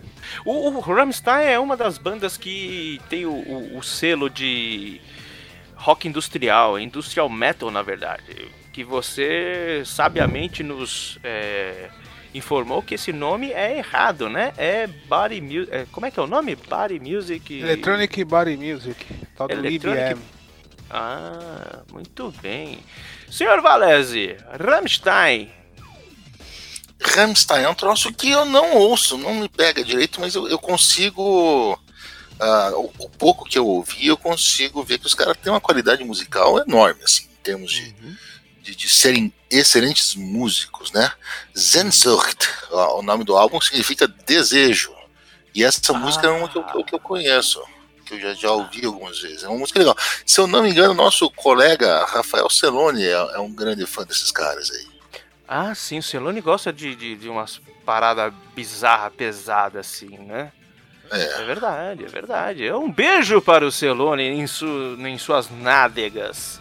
E você, você, você, assim, você costuma consumir Rammstein ou é, é algo Não. que você ouve e beleza, ouvir, mas você não consome Rammstein? Eu, não, eu nunca ativamente fui ouvir uma música deles. Quando tava tocando, me interessei, eu ouvi, falei, o que, que é isso aqui? Ah, esse é o tal do Rammstein e tal, não sei o que. Os caras começam a gritar em alemão, né? Alemão é muito legal, porque eu tô tentando aprender a falar esse negócio, e um amigo meu já falou que uma vida é tempo insuficiente para você aprender a falar alemão. Mas o legal do alemão é que a família tá, tá família feliz, assim, no café da manhã, a, a filhinha vira pro pai e pede, papai, passe manteiga, por favor, e fica, "Ah, parece que tá Parece que tá sempre na treta, né, meu? É. A a Dark, que é uma bela de uma série da Netflix, recomendo que todo mundo assista. Eu assisti duas vezes para tentar entender, até não consegui. É toda falada em alemão e é, é, é uma coisa interessante, mas não é algo que eu consumo. Eu nunca fui atrás, não. Senhor Fabioca, Rammstein. Cara, eu já ouvi, sei lá, uma ou duas músicas deles, não é o tipo de, de som que me atrai. E eu acho engraçado, o, o vocal, vocês usaram a palavra gutural, é bem isso mesmo, né? Então tá lá a música tocando e aquele alemão bravo lá, Zenhas. E, puta, é muito estranho isso, cara. É muito estranho. Eu não sei que álbum que é. Curto, né? Assim, comentando que eu não curto. Né? Eu, eu acho que tem uma música deles naquele filme Ninfomaníaca. Eu, eu, Uhum. eu assisti o filme, eu ouvi a música e falei, isso aí é Rammstein. Ou Rammstein, sei lá, enfim. Mas, né? Foi. Um dos os outros caras que a gente vai citar aqui agora é, são os caras que foram, segundo a revi- revista Bis, eles fizeram um comparativo entre banda dos anos 80 e banda dos anos 90. Eles foram, foram considerados o public image dos anos 90, por causa do. principalmente do vocalista, que é um retardado, louco, de um cabelo muito, muito maluco. É o Prodigy. Né, que lançava o seu terceiro e mais relevante álbum, que teve como produtor o Liam Howlett, e temos três ah, hits, né? Smack My Bitch Up, que tem um vídeo muito louco, eles na balada e a mina vomita, não sei o que, é um negócio bem, bem, bem louco, bem. O som deles é para você, para quem gosta de barbitúricos, é uma ótima pedida de som de fundo, né? Breathe também, que eu acho que é a mais conhecida, e Firestart, que realmente é o de cabeça que eu não me lembro dessa música, mas eu tenho esse álbum, comprei na época porque era modinha, né? E eu achei bacana, eu achei legal o álbum inteiro. Mas é um álbum para, pelo menos no meu ponto de vista, para ouvir uma vez e escutar os hits de vez em quando. Senhor Valese, Fat of the Land do Prodigy, já ouviu, já comeu, já o degustou? Prodigy é aquela banda daquele maluco que colocava as coisas embaixo da pele, né? Sim, ele tinha uns, uns, uns lances esquisitos, cara. Ele, ele, ele se injetava uns negócios, ele, ele colocava os paradas embaixo da pele pra ficar em alto relevo. Ele tinha uns, Kate Flint, assim. isso o nome dele. Kate Flint. É, também, também ainda não é o que eu ganho. Eles tiveram uma música que fez muito sucesso, tal, você ouvia o tempo inteiro, nos, nos tempos afinados da MTV, passava muito, eu ouvia aquilo lá, mas também não é algo assim. Esse álbum, eu, por exemplo, não, não estou me reconhecendo nenhum nome de música aí, hein? É mesmo? Tal- Talvez o senhor esteja ligando o nome à pessoa. Essa que tocava bastante, se não me engano, era- eram duas mesmo, né? Era Breathe, que foi a, a primeira que estourou, e Smack My Beat Up, que veio no embalo também, que é, Essa, essa daí, Smack My Beat Up, exatamente, essa eu me lembro. E eu tô vendo aqui que a, a música 10 desse álbum é um, um cover do L7, que é outra bandinha que eu gosto pra caramba. É verdade, foi o My Fire, né? É. Eu não sabia, eu fiquei sabendo que era cover, pra ser bem sincero mesmo, pra, porque aqui nós temos um compromisso com a verdade, fiquei sabendo agora. Porque eu olhei aqui a lista de créditos e realmente não sabia que era cover do L7, não. Tudo bem. E o senhor, senhor Fabioca? É, eu tenho esse disco. Aí, ó. Aê! Ó, esse, esse episódio tá bom, hein, cara? Olha, tô tô arriscando dizer que esse é um dos que eu.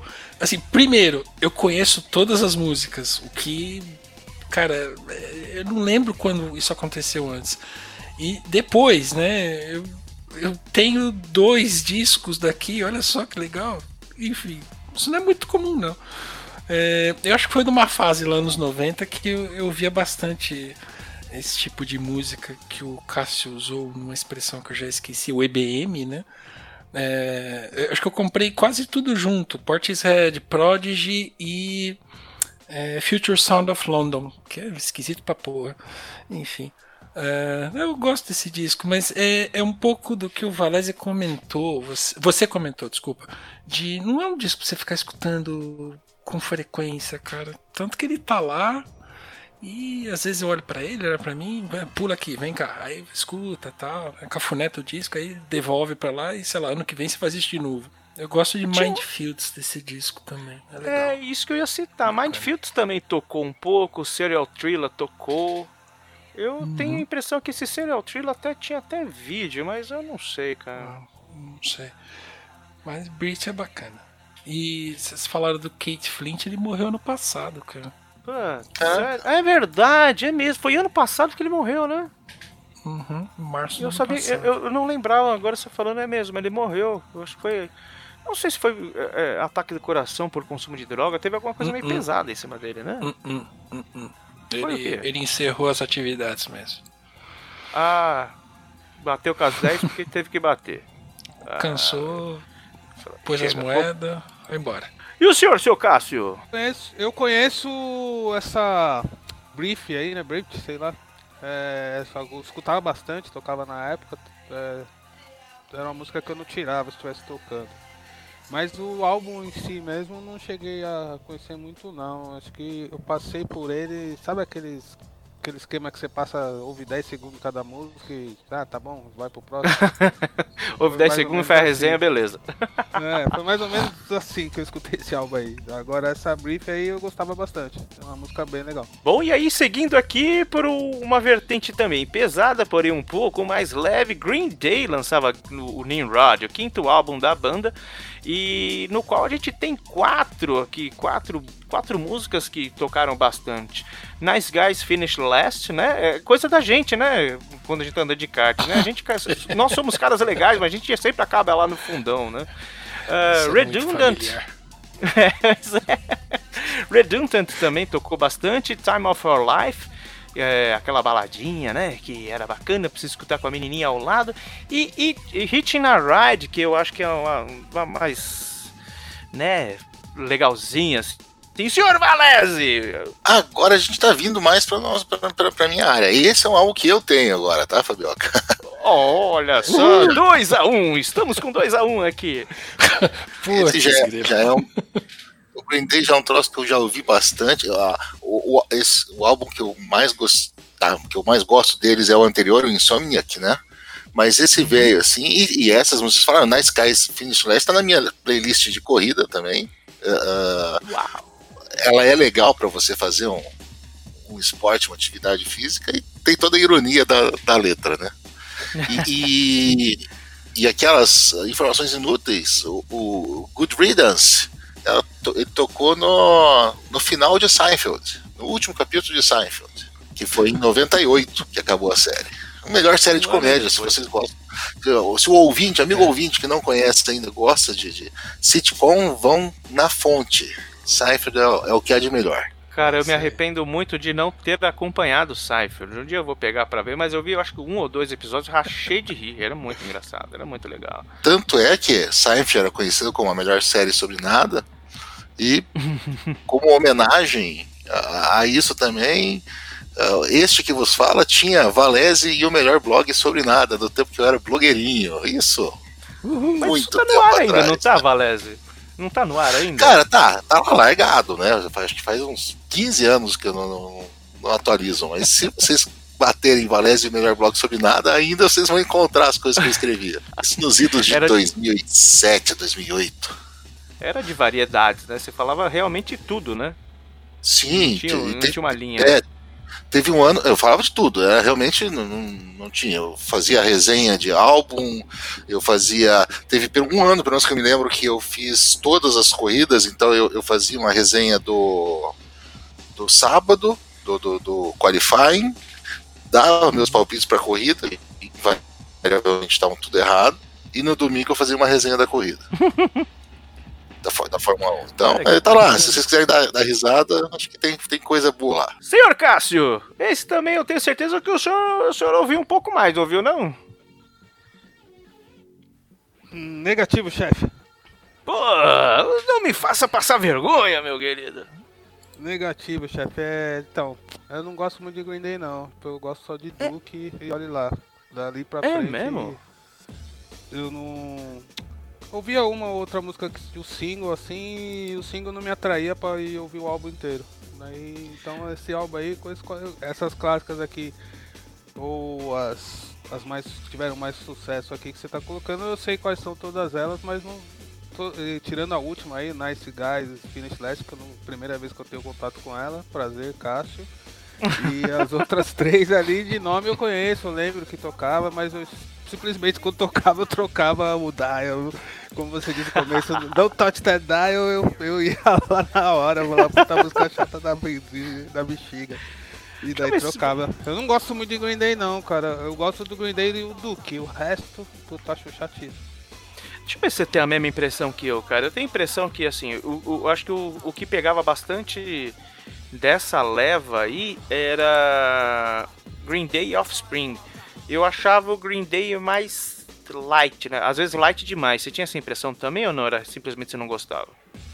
Ah, não, não, não era questão de peso, não. Questão de não gostar das músicas mesmo, sabe? Tipo, independente de ser mais rápida, mais devagar, com a letra mais legal ou não, as músicas não me agradam, não me agradam pra ficar ouvindo, assim, tipo, não, é que.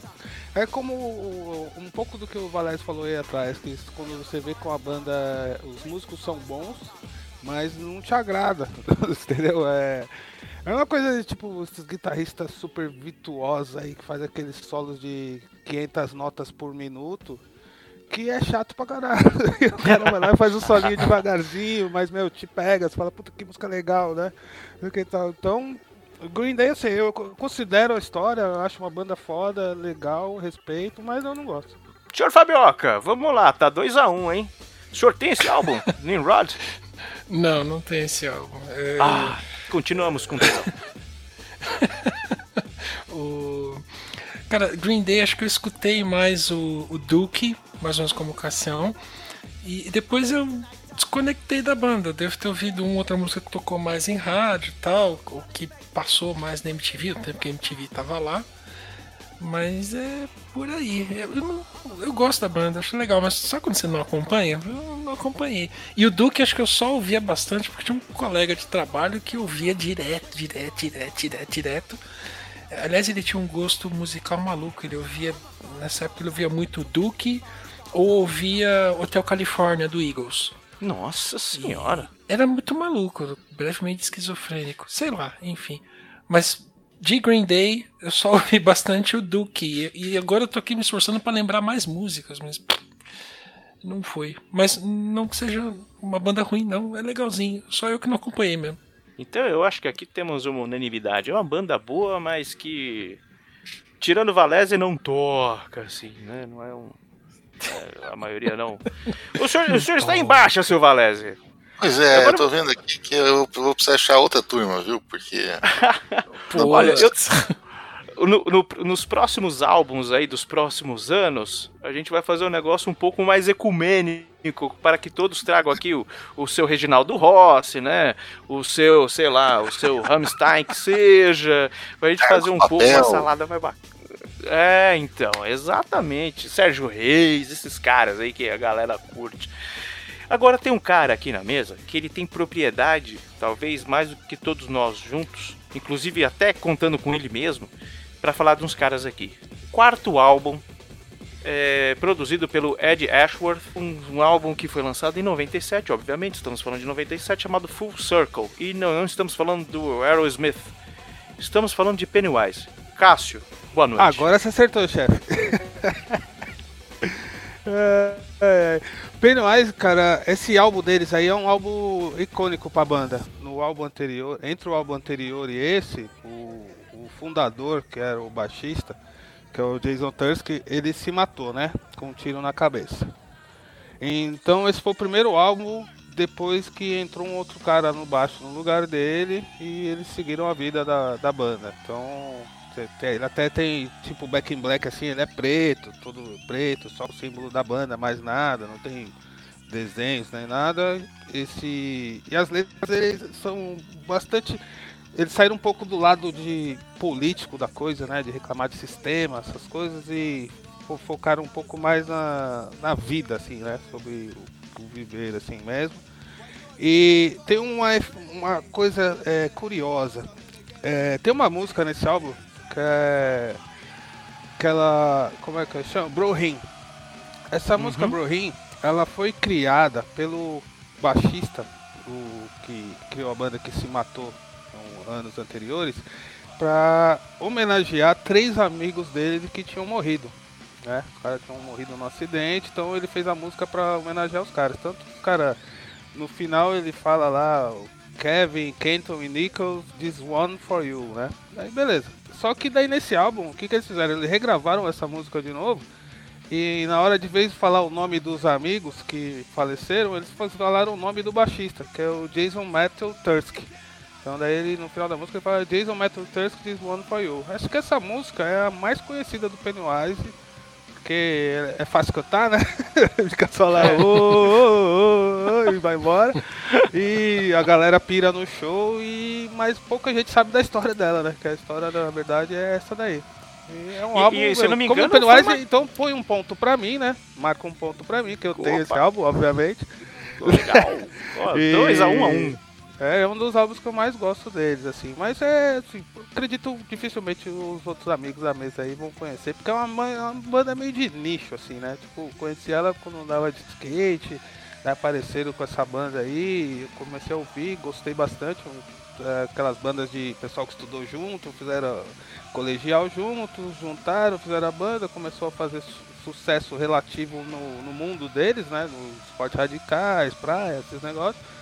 E tá aí até hoje, né? É, então, o Pennywise foi pra, pra, pra trilha sonora de, de, de- de jogo de skate.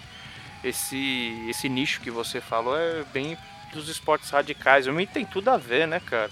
Essa Bro Hymn, se não me engano, eles fizeram uma galera, chamaram uma galera, colocaram um microfone e todo mundo foi- começou a cantar lá, né? Foi uma coisa bem brodagem, assim, né? Foi, foi sim. É tipo. Imagina, tipo, vai, o, que nem o- tinha o Charlie Brown Jr. aí, que tinha a galera do skate, juntava a galera, não sei o que, quando ia filmar alguma coisa, chamar, ou gravar algum programa, chamava os brothers pra encher o palco, né? Então é Uhum. mais ou menos, foi mais ou menos esse esquema. Eles são lá de Santa Mônica, Huntington Beach, é, uma praia ali perto de Los Angeles ali, e na cena local lá é tudo brodagem. Então, eu conheci Pennywise por causa de um fliperama chamado Top Skater da SEGA, que também foi lançado em 97, e que na, na demo de abertura do jogo tocava Society, desse mesmo disco do Pennywise. Eu falei, nossa, que som daorinha, tá? Eu fui procurar, achei o disco. Né? Não tem o disco, uma pena, né? Mas conheci a banda por causa de um jogo de fliperama. Olha que legal. Eu conheci a banda por causa do Cássio mesmo. Se não fosse por isso, eu não tinha prestado atenção, não. Mas é um som muito bacana. E o, e o jogo tem três músicas do Pennywise, cara. Tem três músicas. Você lembra quais Tem são? três músicas. Society, que você Ah, falou? Não, eu não lembro não. É, tô olhando aqui pra ter certeza que não vai falar besteira. É, Society, Wouldn't Be Nice e The Secret. Não, peraí, peraí, tô falando. Não, não, não, tô falando besteira. A trilha toda do jogo é do Pennywise. Ô, A louco, trilha mano. inteira do jogo. O jogo era do Pennywise. É, era de. é, é, eu tô lendo aqui depois que eu entendi que eram de álbuns diferentes. Tem do Full Circle, tem do Pennywise, Unknown Road, About Time. E acabou, são esses daí. Pennywise, ela é, é- é- como o Cassiel falou, é música de skatista, é, é uma banda de nicho mesmo, mas acho que é é uma das bandas de nicho mais famosas que tem. Me chamou a atenção a primeira vez, assim, que, que eu, quando eu ouvi o som, é, coloquei nesse nicho imediatamente, não é um nicho que eu ouço sempre, mas era um som gostoso de ouvir. E o nome, né? Porque é o nome do palhaço do, do It, do Stephen É. King, né? Pennywise. E, e a- depois eu fui ver, a, a banda é uma homenagem a, a ele mesmo, né? Então, eu já ouvi bastante. ah, antigamente ouvia mais, fazia bastante tempo que eu não ouvia, fiquei com vontade de ouvir de novo. Agora, depois que nós gravamos, eu vou botar um pouquinho de Pennywise nos meus ouvidos. Pô, show de bola. Vou aproveitar e fazer o gancho e falar, lembrar o querido ouvinte que nós temos uma playlist no Spotify com todos ou quase todas as músicas que a gente rola nos nossos programas, seja aqui nos álbuns, seja nos undercovers, dos Wario da vida e adjacências. Então você vai poder conferir aqui também e quem sabe também uma playlist de Pennywise by Valese aí, né? Porque se for uma, uma playlist Pennywise by Cássio, vão ser todos os discos lá, porque tudo é bom, né, Cássio? Cara, é. É, mas dá pra ter aquelas assim, dá pra fazer uma playlist bem legal mesmo com as que eu considero melhor, né? Lógico que não vai ser a melhor de todas, mas é, tem algumas, uma, tem uma ou duas. Vai, uma ou duas não, vai, vamos lá. Pelo menos Uma, umas duas ou doze? cada álbum aí, de que aquelas que falam assim, ah, essa é foda. Pelo menos umas três por álbum tem uma foda mesmo. Bom, a gente tá falando aqui de uma cena que o Cássio conhece bastante aí, que é a cena do skate, né? É, a gente tinha uma gravadora chamava Epitaph que publicava os discos da maioria desses caras que a gente tá falando aqui, o próprio Green Day, né, o, o- o Pennywise e também o Offspring, que eu acho que foi a cerejinha do bolo dessa cena toda nos anos 90, né? Em 97 eles lançavam X-Nay on the Hombre e, putz, não ti- tinha ninguém mais, ninguém menos ali é, brincando com os meninos, né? Com Dexter Holland e companhia limitada, Jello Biafra, né? Um dos caras que é, são os pais do punk aí, bandeira essa que o Offspring levantava, mas com a roupagem dos anos 90, né? Esse álbum, lançado em 97, foi produzido pelo David Jordan e teve vários, vários hits, né? É, All I Want, Gone Away, The Meaning of Life e I Choose também, que tocou pra caramba. Eu vou começar com Valese agora. Valese, Offspring is Ex-Nail de Hombre. Cara, É, na só minha uma palavrinha. Só uma palavrinha antes. Inksei. Tava escrito errado aqui. Ah, Inksei obrigado. on the hombre. Opa, peraí, peraí. Agora, agora- isso aqui é Ixnay, não é? Inksei. Não, I-X-N-A-Y. Isso. X-Nay. Cassiano, Cassiano me faz passar vergonha. Você que é o especialista. hombre que você fala. Inksei. Ah, Não. então a pronúncia é essa. Ah, eu não posso nem entender o que, que é X-Nay. É, eu também não sei, nunca fui procurar o que que é. Vamos aqui no Inksei on the hombre. É uma... Deve ser algum... Como é que se diz? Algum... Algum dito mexa- mexicano. Alguma coisa assim. Vamos dar uma olhada aqui. Porque esse álbum ele tem uma temática mexicana, né? Eu não sei de onde são. Acho que são da Califórnia, não são? O que? O, Offspring? É. Sim. Olha, Califórnia. segundo o Google Translator, ele identificou como uh, Somali e a tradução em português é estamos satisfeitos. Estamos satisfeitos com os homens? Pode ser, né? homens? Sei lá. Que salada, rapaz. Enfim. Falese, quarto álbum dos caras. Algo a declarar sobre. Eu tenho certeza que isso aqui você ouviu, cara. Esse pra você tem até aí na sua discoteca, hein? Ou já teve? É, Esse eu não tenho. E, e- esse álbum, eu, eu- ele sofre, na minha opinião, do que eu chamo de Síndrome de Poderoso Chefão 3. Porque o, o Poderoso Chefão 3, ele é um filme bom. Eu acho ele um filme bem bom. Só que na comparação com o Poderoso Chefão 1 e 2, que são duas obras-primas, o pessoal acha que ele é ruim. E esse, esse álbum do, do, do, do- Offspring saiu entre o Smash e o Americana, que são dois álbuns que são geniais pra mim. Eu gosto muito, ouvi muito. Então esse álbum ele dá uma diminuída por causa disso. Mas como você falou, ele tem clássicos aí, tem músicas que eu ouço até hoje, volte e meia. Eu, Offspring é uma coisa que eu ouço bastante. I Choose eu, uma música que eu gosto muito. Então ele é um álbum que infelizmente ele empalidece entre porque ele foi lançado entre dois álbuns muito bons, mas é um álbum legal. O Offspring é uma banda que você vai- realmente coloca lá e você nem escolhe o que você vai tocar. Ele vai tocando e esse álbum é, é, é bom também porque ele segue essa mesma linha, né? Senhor Fabioca, este álbum o senhor tem? Não, não tenho. E, cara, Offspring eu ouvia por osmose por causa do meu irmão. Ele ouvia bastante, eu tava lá, a gente ouvia junto. Mas eu mesmo, cara, não lembro de, de nome de nenhuma música do Offspring. Sério? Onde o senhor É? Em que planeta o senhor estava, cara? Porque to- tocava até no Gugu isso daí, cara. Tocava em Não. todo lugar. Sei lá, talvez o o desdém venha daí, mas enfim. É, eu ouvia por osmose. E não que a banda seja ruim, eu só não ouvia. Senhor Cassião, esse eu sei que o senhor tem. Esse eu Ou tenho. teve. Ah, então, então só pra fechar o placar aqui pra não esquecer, dois para Fabioca, dois para Cássio, um para Valese. Agora como vocês vão devo- de- devo- é, cortar a mariola aí, eu não sei. Porrinha, vamos jogar porrinha. Esse álbum Ah, aí, eu- vamos deixar empatado porque o Valese colocou fatos relevantes aqui sobre o Prodigy aqui, sobre a- o falecimento do cidadão aqui. Então, vocês estão Não, empatados. Briguem pela mariola. Tá bom. Quem, quem foi? foi? Foi o Fabioca? Foi o Fabioca, o Fabioca ganhou essa hoje. Ah, eu Ô, queria louco. que vocês brigassem pela Mariola. Briguem pela Mariola. e aí, Cassião? Este, este álbum? Esse álbum eu tenho. Esse álbum eu lembro quando eu, eu ainda.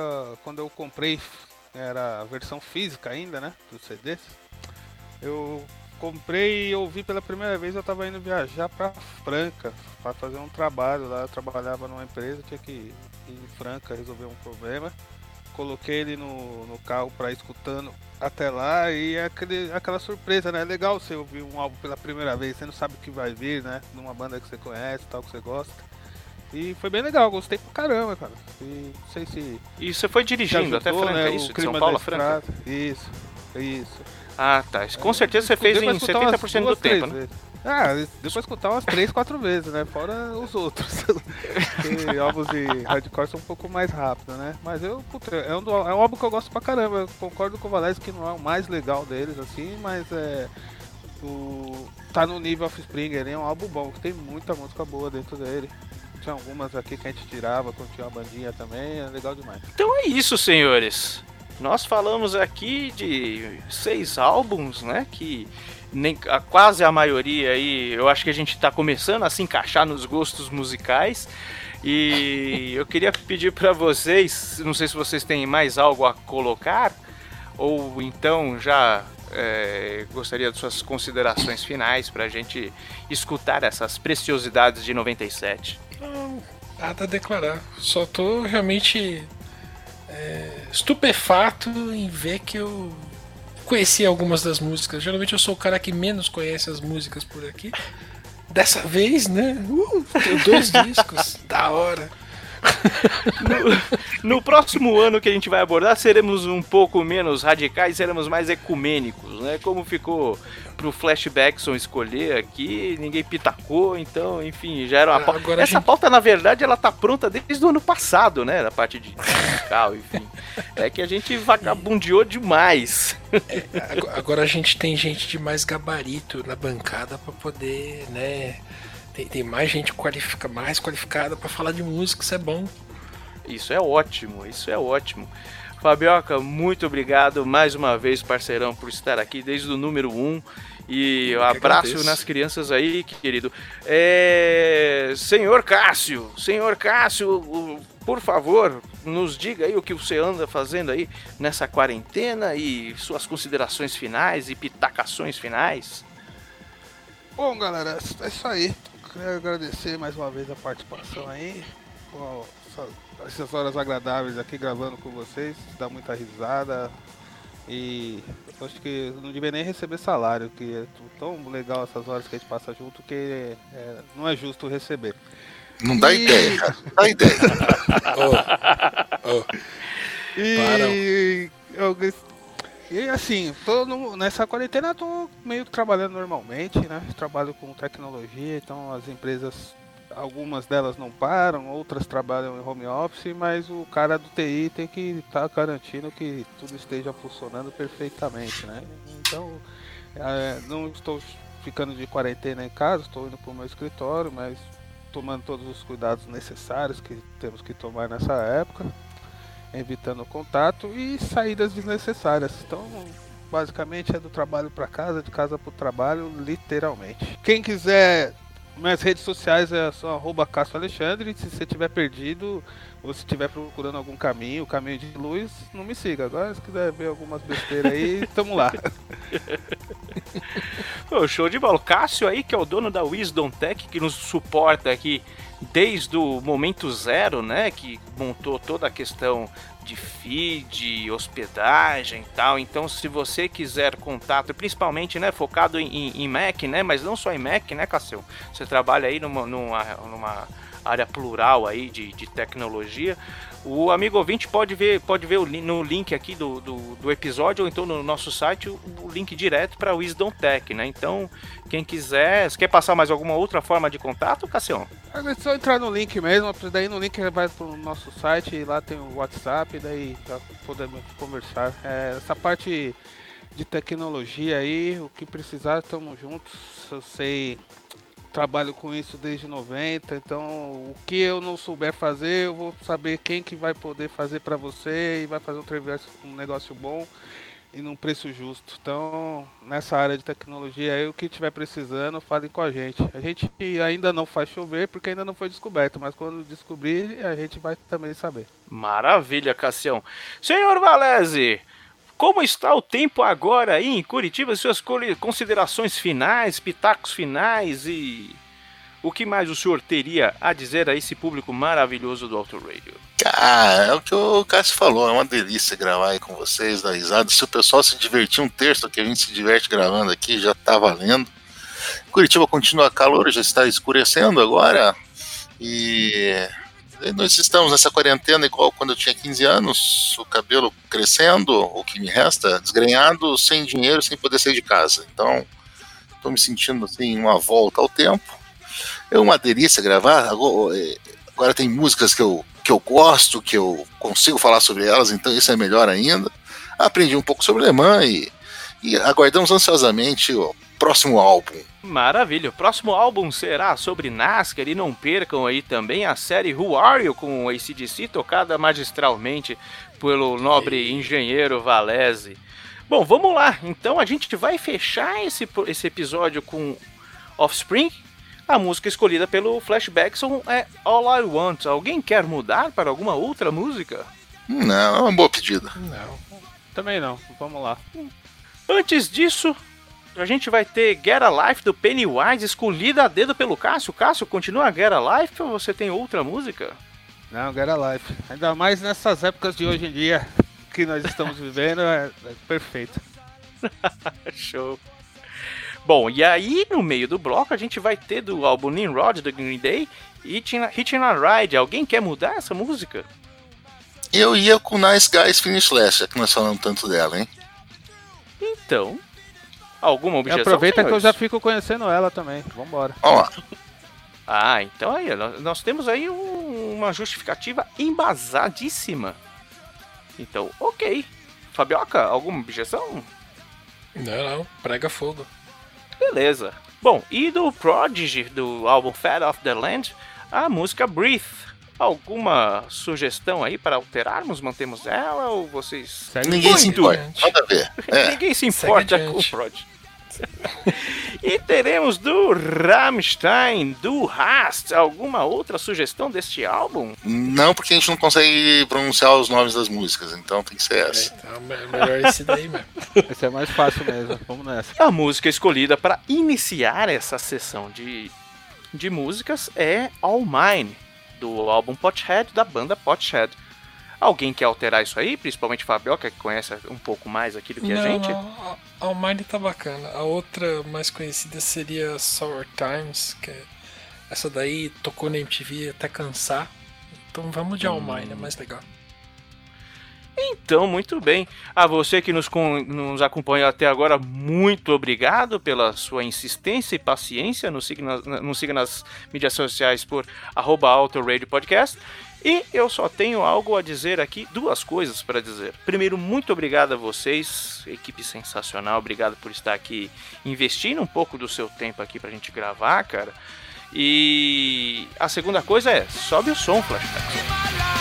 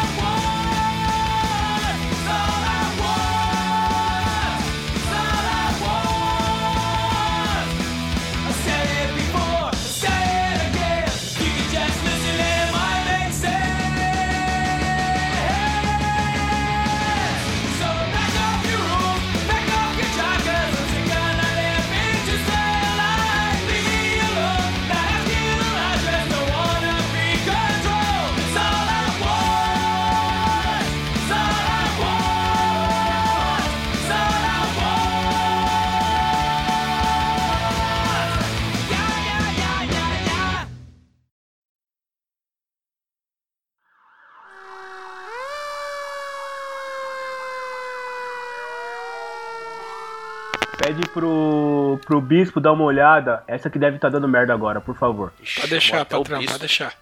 Chamou até bispo, o bicho tá pegando, mano. Tá foda, mano. Tem que chamar bispo aí do. Então, então, quer dizer que o Marcelo é a tal da eminência parda lá na igreja, é isso? Manda, bispo, manda nos cardeal. Ô bispo, faz isso aqui, ô padreco. Se, se manca, né? Ô coroinha. Vai bater a xerox. As coroinhas contínuo, né? É, é É, é o, é o contínuo. Você é um contínuo, filho da puta.